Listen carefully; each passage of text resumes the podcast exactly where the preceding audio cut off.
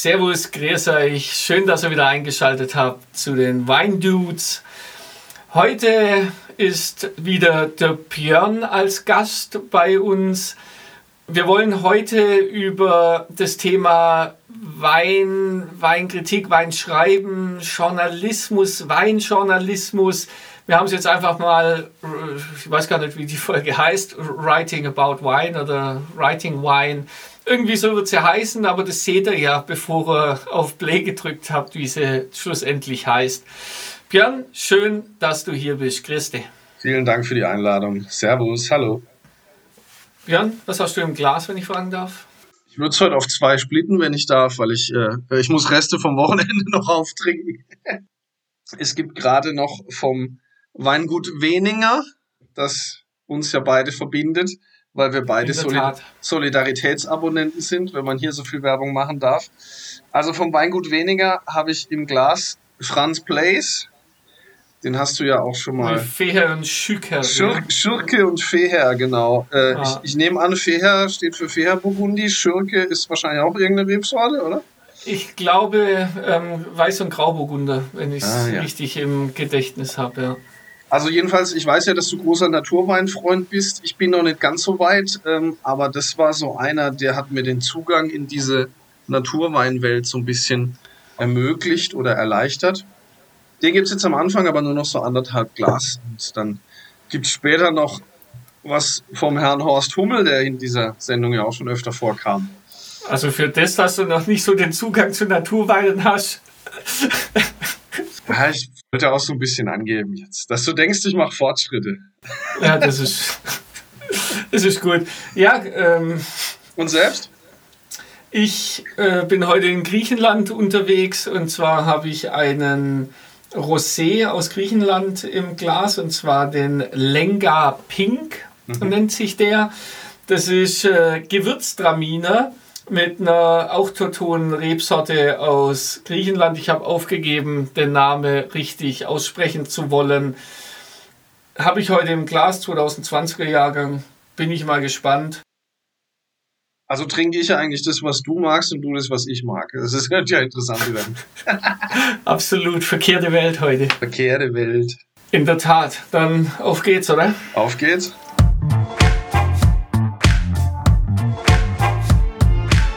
Wine Dudes, der Podcast mit Tolga und Robin.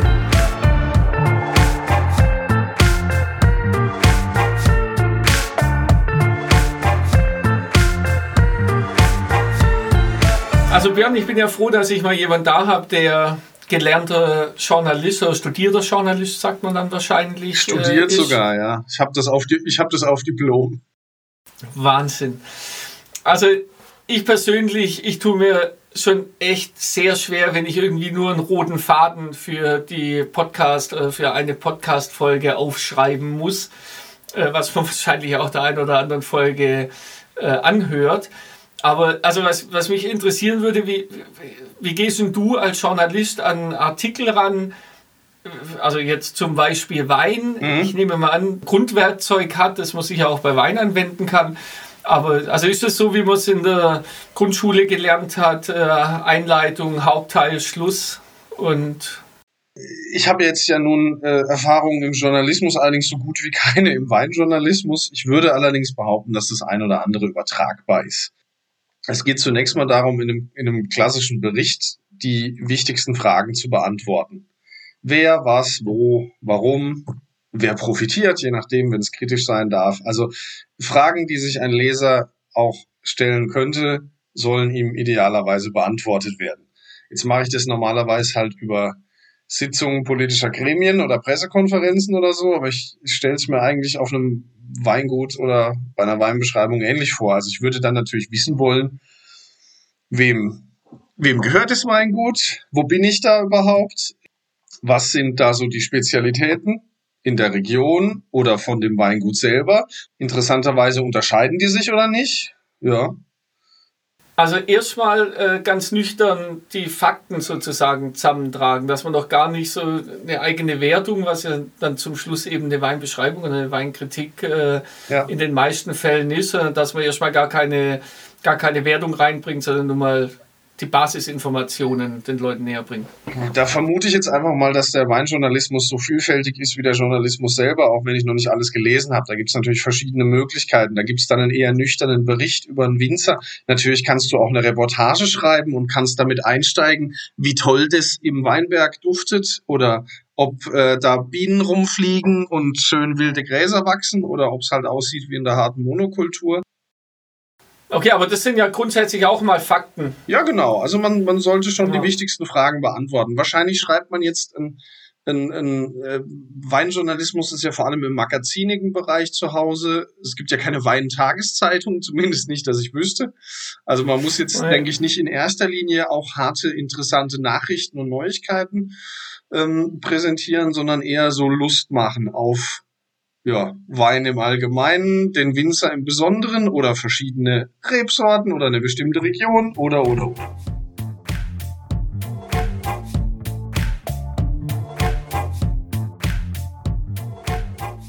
Okay, also wenn du jetzt sagst, du hast äh, mit Weinjournalismus jetzt noch keine Berührungspunkte gehabt, hast du dich da proaktiv äh, während dem Studium dafür entschieden, dass du sagst, okay, ähm, Politik und Kultur, das ist so meins, äh, oder, oder Musik oder wo du angefangen hast und wo du jetzt bist?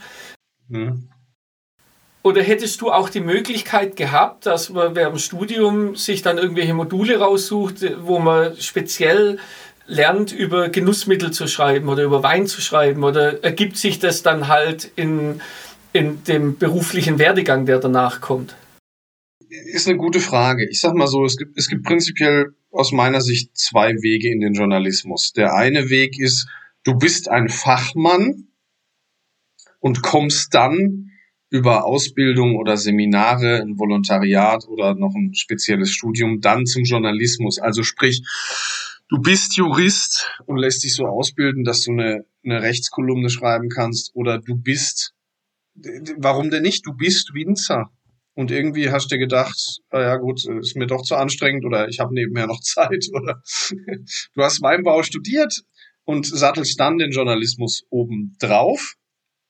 Das ist dann das reine Journalismusstudium. Das, das ist nicht speziell in irgendeine Richtung vom Studiengang her nee. oder von den Inhalten her, das ist immer Journalismus, Punkt. Genau. Da also, gibt es jetzt nicht Okay. Genau, also ich habe ich hab sozusagen mal spöttisch gesagt, ich habe kein Fachgebiet im klassischen Sinne, sondern ich bin mehr so eine, ich bin mehr so der gut ausgebildete Allrounder. Das heißt, ich kann halt, wenn es nötig ist, über Politik oder auch mal über Wirtschaft oder auch mal über Kultur schreiben, aber halt nicht so in die Tiefe gehen, bin aber generalistisch journalistisch gut ausgebildet. Ich glaube, diese Fachpunkte, äh, diese Fachgebiete und Wein auch gehört dazu, würde ich sagen, muss man sich selber aussuchen. Also ich hatte im Studium, es gab natürlich Schwerpunktseminare, aber das war dann mehr so Gerichtsberichterstattung oder Sportjournalismus oder es gab tatsächlich kein, kein Fach Genussjournalismus, das könnte man vielleicht mal vorschlagen.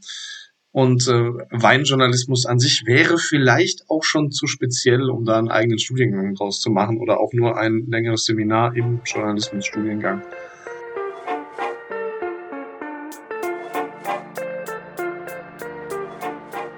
Wie schafft man denn das, also wenn man jetzt in einer Tageszeitung arbeitet wie du, dass man bei so emotionalen Themen, und da gibt es ja nicht nur einen Wein, da gibt es ja noch 200 Millionen andere Themen, die man emotional, die viele Leute emotional greift.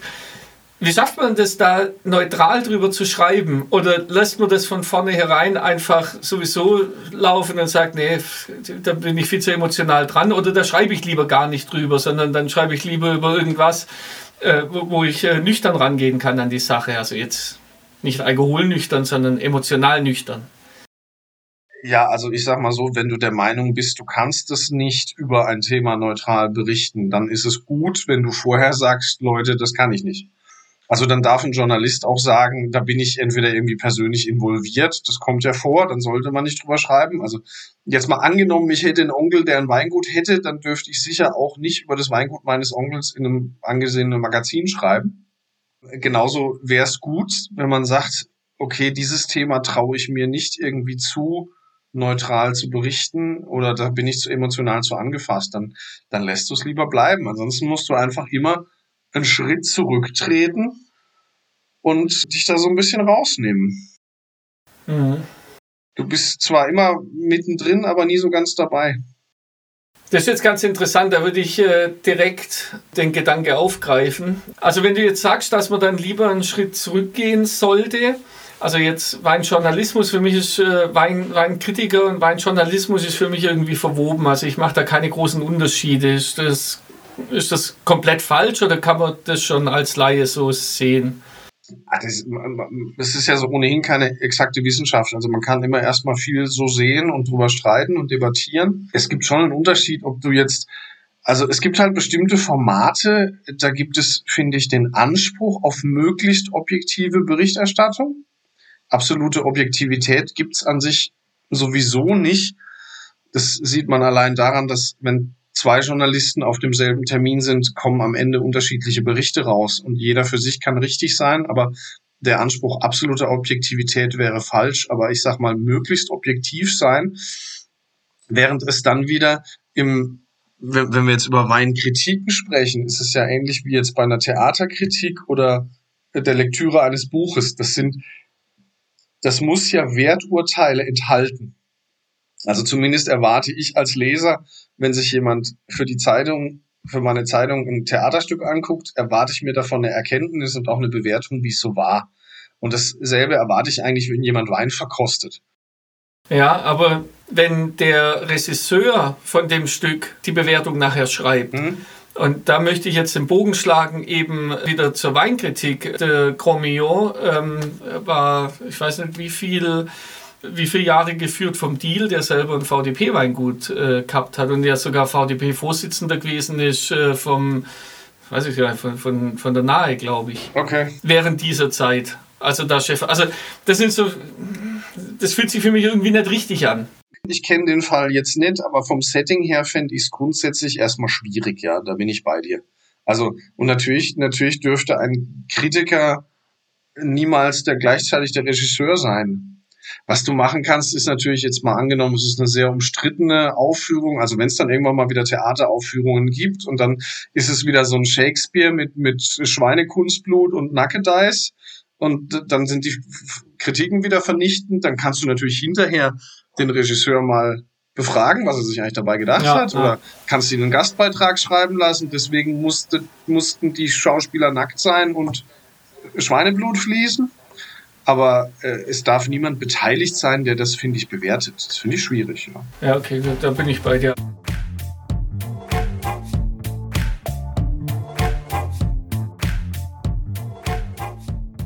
Jetzt weiß ich nicht, ob ihr bei euch in der Tageszeitung, also du bist ja offensichtlich nicht der Weinschreiberling bei euch, aber ist es so, also wenn, wenn ihr jemand habt, der dann, wahrscheinlich ist das dann halt kein reiner Weinjournalist, sondern halt einer, der Essen Kultur oder keine Ahnung was unter sich hat.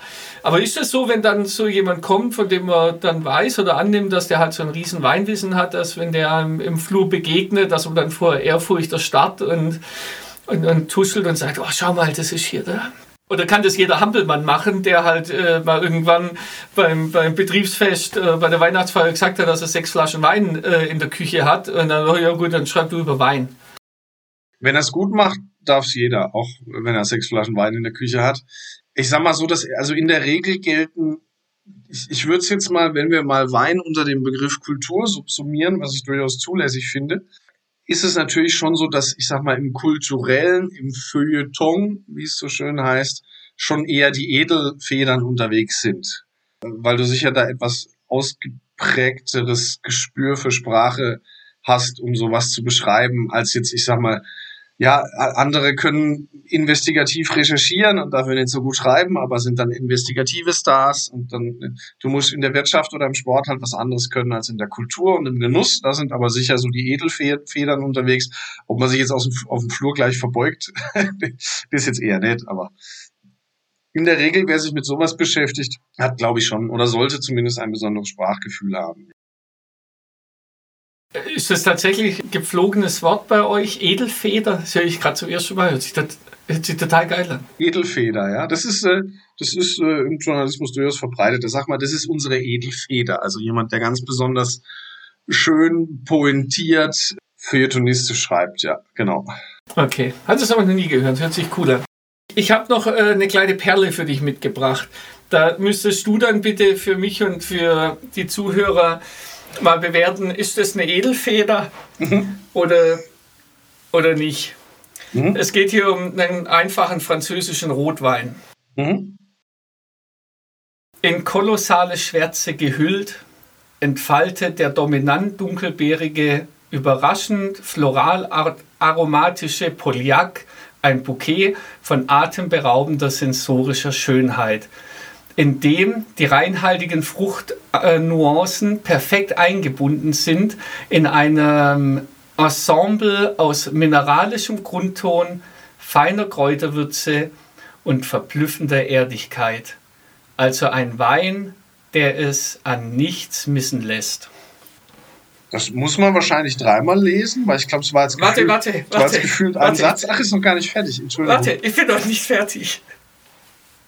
Mit erhabenem Druck im Stil aristokratischer Beiläufigkeit, mit dem Wissen über das richtige Maß, gleitet der imposant konzentrierte, dabei aber ästhetisch äußerst wohl proportionierte, in ein Tanningewand von erhabenster Finesse quasi von der ersten Adresse der Gerbstoff-Haute gefasste Rebensaft den Gaumen aus und gewinnt alle Aufmerksamkeit, fast beiläufig im Sinne magnetischer Magie.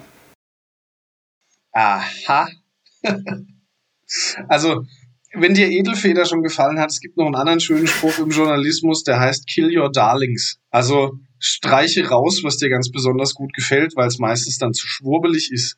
Und an den Text würde ich, also wenn ich den jetzt lektorieren würde als Redakteur, würde ich wahrscheinlich jedes dritte Wort rausstreichen und sagen, okay, dann haben wir vielleicht noch eine Chance. Aber wenn du jedes dritte Wort rausstreichst, dann steht da einfach nichts mehr. also diese Beschreibung, die ja. transportiert ja wirklich überhaupt gar nicht. Ja, ich finde es ziemlich schwurbelig, ja. Ah, das ist schon echt mega hart. Ich habe mich bepisst vor Lachen, ganz ehrlich. Wo ich das gesehen habe, dachte, das, das kann nicht wahr sein. Das muss ich mal äh, Journalisten vorlesen. Naja, also ich, ich, ich finde schon alleine die Tatsache, du hast es ja jetzt auch nicht zum ersten Mal gelesen. Vielleicht zum ersten Mal laut vorgelesen, aber nicht zum ersten Mal gelesen. Du bist auch ein ah. bisschen, ah. musst es auch ein bisschen holpern. Das ist immer ein schlechtes Zeichen, wenn man beim, beim Vorlesen holpert, weil dann holpert auch der Kopf. Das heißt, ähm, du hast es dann an bestimmten Stellen gar nicht mehr umreißen können, was dir der Typ eigentlich sagen will oder die Frau. Ähm, das waren ja, wie gesagt, das waren zwei Sätze von enormer Länge. Ah. Das ist immer dann ein schlechtes Zeichen, wenn, das, wenn der Kopf ins Stolpern kommt. Und das Schöne ist, das liegt jetzt dann nicht an deiner intellektuellen Kapazität, sondern wenn du als Leser sagst, äh, verstehe ich nicht, der Leser hat immer recht. Wie es so schön ah. heißt. Also schöner, schöner kann man es nicht sagen. Was zu beobachten ist und was ich auch sehr angenehm finde, die letzten Jahre werden solche Weinbeschreibungen immer weniger. Also man merkt schon, dass die Weinschreiberlinge doch deutlich näher am Weintrinker dran sind. Also mhm. solche, ich weiß jetzt tatsächlich nicht genau, von welchem Wein beziehungsweise von welchem Jahrgang von dem Wein da geschrieben wurde. Könnte mir aber vorstellen, dass es eine Beschreibung ist, die schon 10 oder 15 Jahre auf dem Buckel hat. Weil damals, das weiß ich noch so während meiner Ausbildung und auch während dem Studium, da sind einem relativ viel solche Texte untergekommen. Also da hat es zum guten Ton gehört, möglichst blumig zu, darüber zu philosophieren und zu mhm. schreiben. Was, glaube ich, auch extrem viele Leute schon damals oder vor allem damals äh, sehr abgeschreckt hat, sich mit dem Wein auseinanderzusetzen, weil selbst wenn ein Artikel einigermaßen interessant ist und vielleicht ein paar Leute erreichen könnte, springen die meisten schon wieder ab, weil das so, so ausschweifend und ja, was ist denn das? Eine atemberaubende sensorische Schönheit. Also da steigen dann die Leute wieder aus und lesen nicht weiter und sagen, ja, die Weinleute, äh, die, die leben eh in ihrer eigenen Welt. Mhm. Und das finde ich ist in den letzten Jahren schon deutlich angenehmer geworden.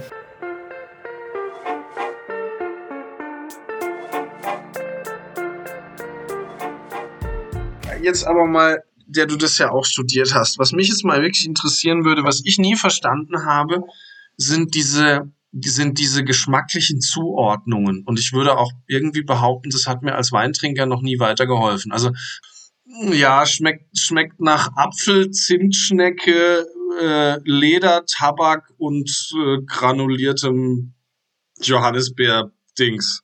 So. Und das steht dann da ganz oft und ich denke dann immer, ja, okay, und jetzt soll ich den Wein kaufen oder nicht kaufen, weil granuliertes Johannisbeer Dings. Ja.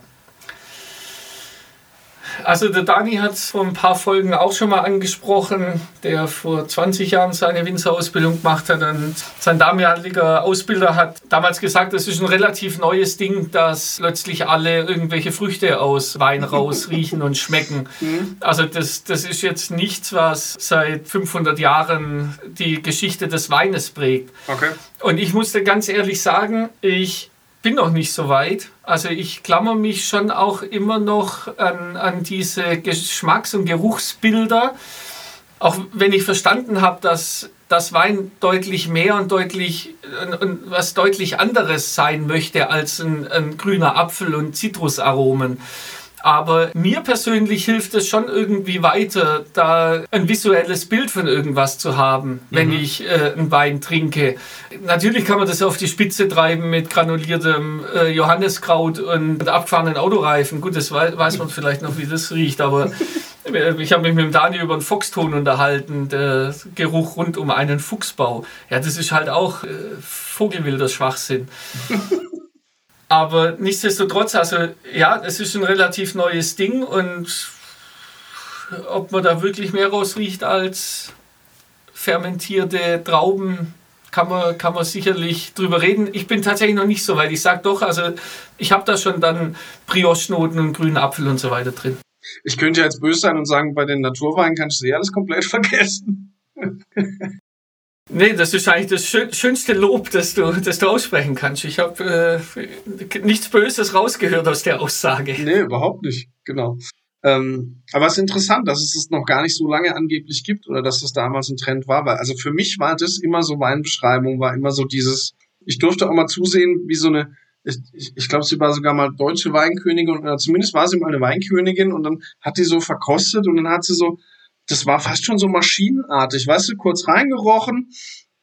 Ah ja, bei einem Rotwein dann halt Cranberries oder wilde Beeren und wegen, ja. wegen Pferd und dann kurz getrunken und ja, Anklang von Tabak und Schokolade. Und das war irgendwie so, dass ich dachte, ja, okay, man merkt genau, die hat das handwerklich gelernt, das zu identifizieren.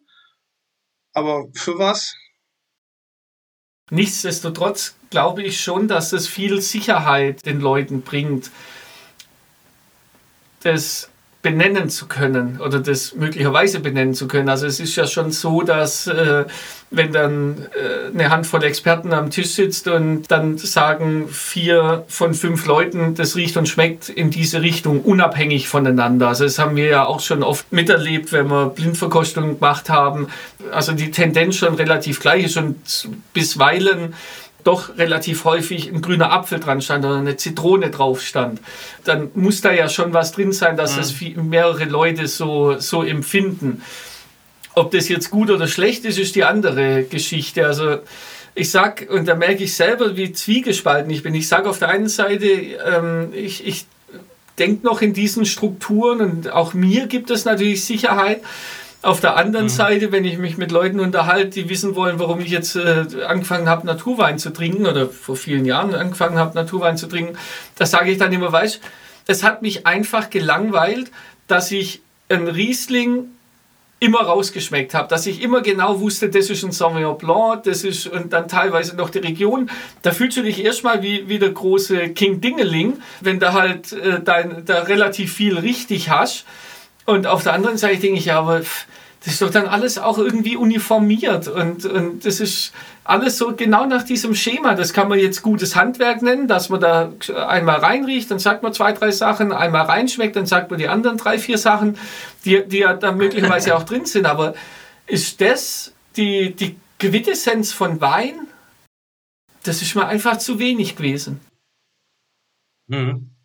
Ja, und dann käme jetzt tatsächlich der Journalist äh, durch, der es dann richtig gut macht und dir die Quintessenz des Weins vermittelt. Jetzt müsste man nur noch rausfinden, wie das dann aussähe. Das kann ich ja in deinem Tagblatt, äh, ich hm. nehme an, die nächsten Wochen mal einen Bericht drüber lesen.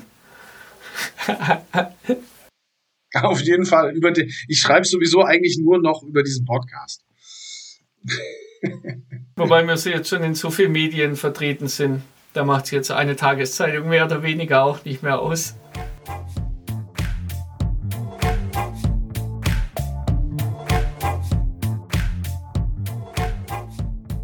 Wenn ich mir so angucke, was für Weine angeblich Robert Parker alles schon getrunken hat, kann ich mir jetzt auch nicht so ganz vorstellen.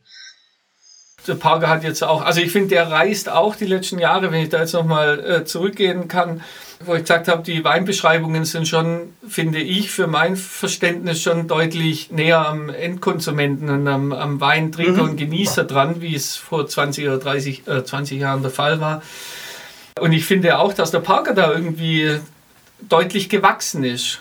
Also okay. ich, ich finde den Parker jetzt auch nicht so geil, um ehrlich zu sein, aber wenn man dem seine Weinbeschreibungen von vor 20 Jahren sich durchliest, falls jemand noch der große Johnson, ja gut, das ist der andere, aber der hat ja seine Bibeln, wenn der da mal eine mhm. rauskram, schon die mit den, mit den aktuellen Vergleich, der hat doch auch gemerkt, dass, dass er das nicht nur für sich und für eine Handvoll Elite-Weintrinker äh, schreibt, sondern das halt für Leute schreibt, die das, ja, keine Ahnung, die dieses Hochgestochene nicht brauchen.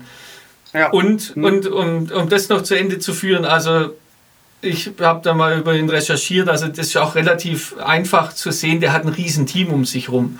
Und mhm. da ist, wird auch kein Hehl mehr draus gemacht, wie es eben auch vor 20 Jahren der Fall war, dass der gute Mann alles probiert hat und zu jedem Wein dann sein, sein Senf dazu gibt, sondern der hat jetzt keine Ahnung, wie viel wie viele Angestellte, die für ihn diese Weinkritiken mitschreiben. Und der wird wahrscheinlich nur noch aus seinem Castle wahrscheinlich nur noch rausgehen, wenn Petrus zur Jahrgangsprobe einlädt. Alles unter Vorbehalt, nur meine eigene Meinung, weiß ich nicht. Keine bestätigten Quellen hier. War, glaube ich, eine subjektive Meinungsäußerung. Ich glaube, die können wir durchgehen lassen.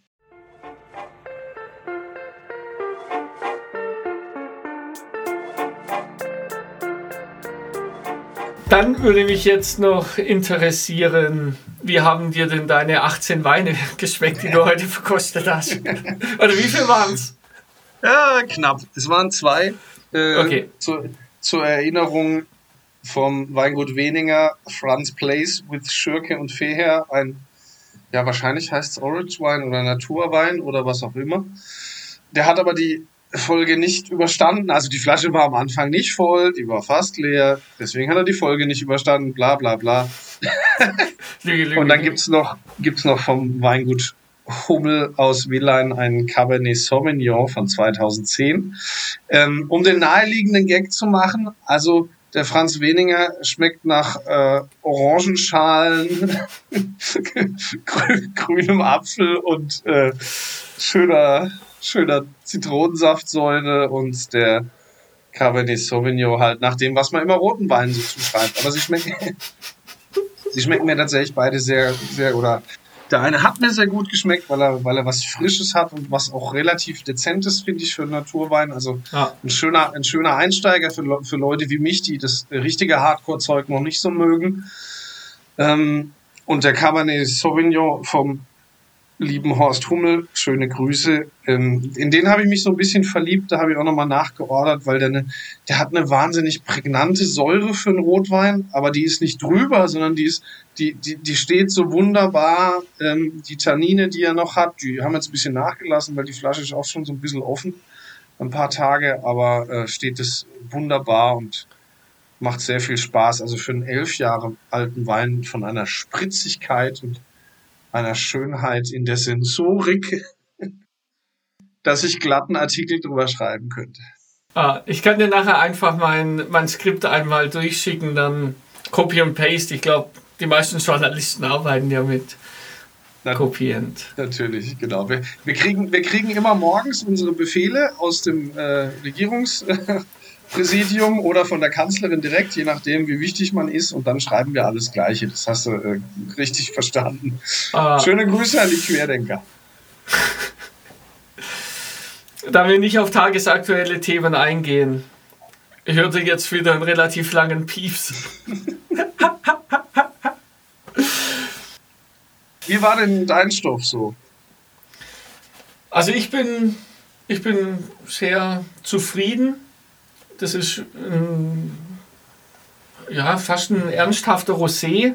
Also der, der Gewürztraminer was an sich schon eine interessante Rebsorte sein kann. Ich habe den vorhin ein bisschen gehe immer ein bisschen negativ ran, weil Gewürztraminer oft äh, äh also eine Bouquet-Rebsorte ist, die sowieso schon extrem viel Frucht mitbringt, extrem laut in der Nase ist und sehr, sehr oft äh, wird der noch süß ausgebaut und diese Kombination ist dann wirklich äh, für mich der absolute Horror. Ich wollte gerade sagen, mein Stand war, dass du Gewürztraminer hast. Und zwar mit zwei S, nicht mit einem. ah, ja, hassen ist ein großes Wort doch, aber ja, doch, stimmt schon. So, und deswegen bin ich da doch etwas skeptisch rangegangen, muss aber sagen, es ist wirklich ein schöner Wein und diese andere Rebsorte, nee, ich versuche es nicht nochmal abzulesen, also ich habe aufgegeben, äh, eine, ähm, eine autotone Rebsorte aus Griechenland, aus der Region Evia, fängt diesen Gewürztraminer wunderschön auf. Also man hat schon diese Rosenaromatik, wenn ich jetzt auch noch mal ein bisschen, ein bisschen ausholen darf, die, der, die dem Gewürztraminer zugeschrieben wird, die hat er schon in der Nase und am Gaumen nachher wirklich äh, super angenehm zu trinken. Auch mit dem Alkohol, ja, gut 13 Prozent, das hätte ich jetzt gedacht, wäre weniger. Der knallt dann schon rein, wenn man Was den. Leichtes. der knallt dann schon rein, wenn man auf der Terrasse trinkt. Aber also ist wirklich ein schöner Wein. Ich bin für heute bin ich echt äh, happy damit. Obwohl er filtriert ist. Scheiß konventionelles Standardprodukt. Aber manchmal machen auch die glücklich, gell? Definitiv. Dann bleibt mir eigentlich nur noch zu sagen, vielen Dank fürs Zuhören. Äh, wir freuen uns wie immer über Feedback. Wir freuen uns, wenn ihr uns ein Like da lasst. Wir freuen uns, wenn ihr uns auf Spotify abonniert oder auf allen anderen gängigen Medien. Wir sind ja jetzt überall. Und sag nochmal herzlichen Dank an Björn, dass er dabei gewesen ist. Und sag Servus, Vierzeich und Adieu. Viel Spaß gemacht. Danke. Auf Wiederhören. Bis bald mal.